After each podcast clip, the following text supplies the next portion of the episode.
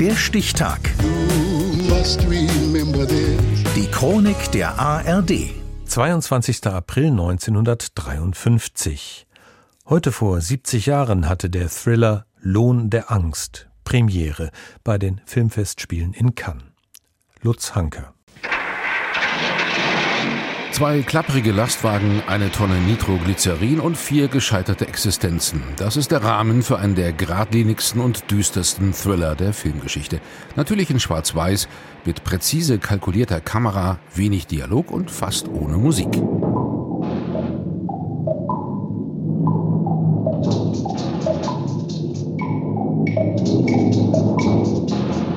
Le Salaire de la Peur, der Roman von Georges Arnaud, wird auf der Leinwand zu einem geradezu darwinistischen Drama. Irgendwo im südamerikanischen Dschungel brennt eine Ölquelle, ein Feuer, das nur mit viel Sprengstoff gelöscht werden kann.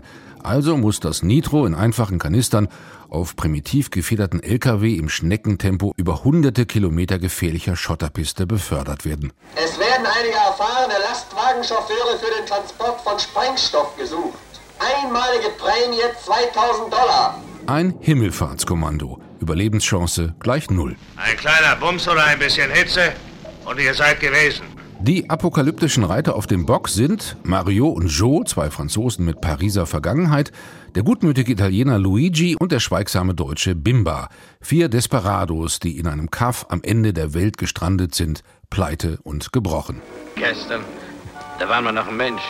Man hat gelacht, geschlafen, gefressen und Weiber. Und was ist jetzt?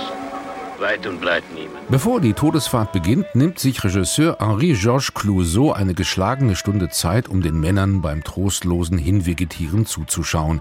In Hitze, Staub und Schweiß. Bande von Tagedieben. War ich gerade zum Fressen und hin und wieder ein Schnaps. Aber aus dem Loch kommt ja kein Schwein raus. Die vier Hauptdarsteller Yves Montand, Charles Vanel, Volko Lully und Peter van Eyck müssen bei den strapaziösen Dreharbeiten in Südfrankreich genauso leiden wie später die Zuschauer im Kino. Wenn ich schon eine Leiche abgeben soll, dann soll sie einigermaßen sauber sein. Aber alles Atemanhalten und Nägelkauen nutzt nichts. Am Ende beißen sie doch ins Gras. Zuerst fliegt der Laster von Luigi und Bimba in die Luft. Arme Schwein. Sie haben's riskiert, haben verschissen, alles in Ordnung. Als die beiden anderen kurz danach durch eine tiefe Öllache müssen, fährt Mario seinem Kumpel ein Bein ab. Halt an! Halt an! Mario! Mario, halt doch an! Aus dem großkotzigen Angeber Joe ist ein armseliger Jammerlappen geworden. Den Rest erledigt der Wundbrand. Nicht schön bei lebendigem Leib verfaulen. Siehst du, meine Fingernägel sind schon blau. Und Mario, der die explosive Fracht ans Ziel bringt und der Ölgesellschaft den Hintern rettet, schlingert mit seinem LKW auf der Rückfahrt zu den Klängen des Donauwalzers in den Abgrund.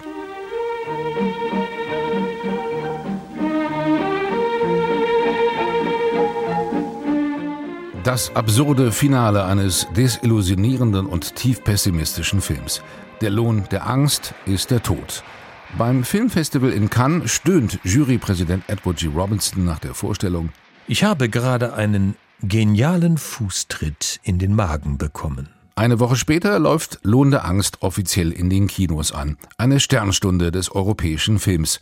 Heute vor 70 Jahren. Der Stichtag. Die Chronik von ARD und Deutschlandfunk Kultur. Produziert von Radio Bremen.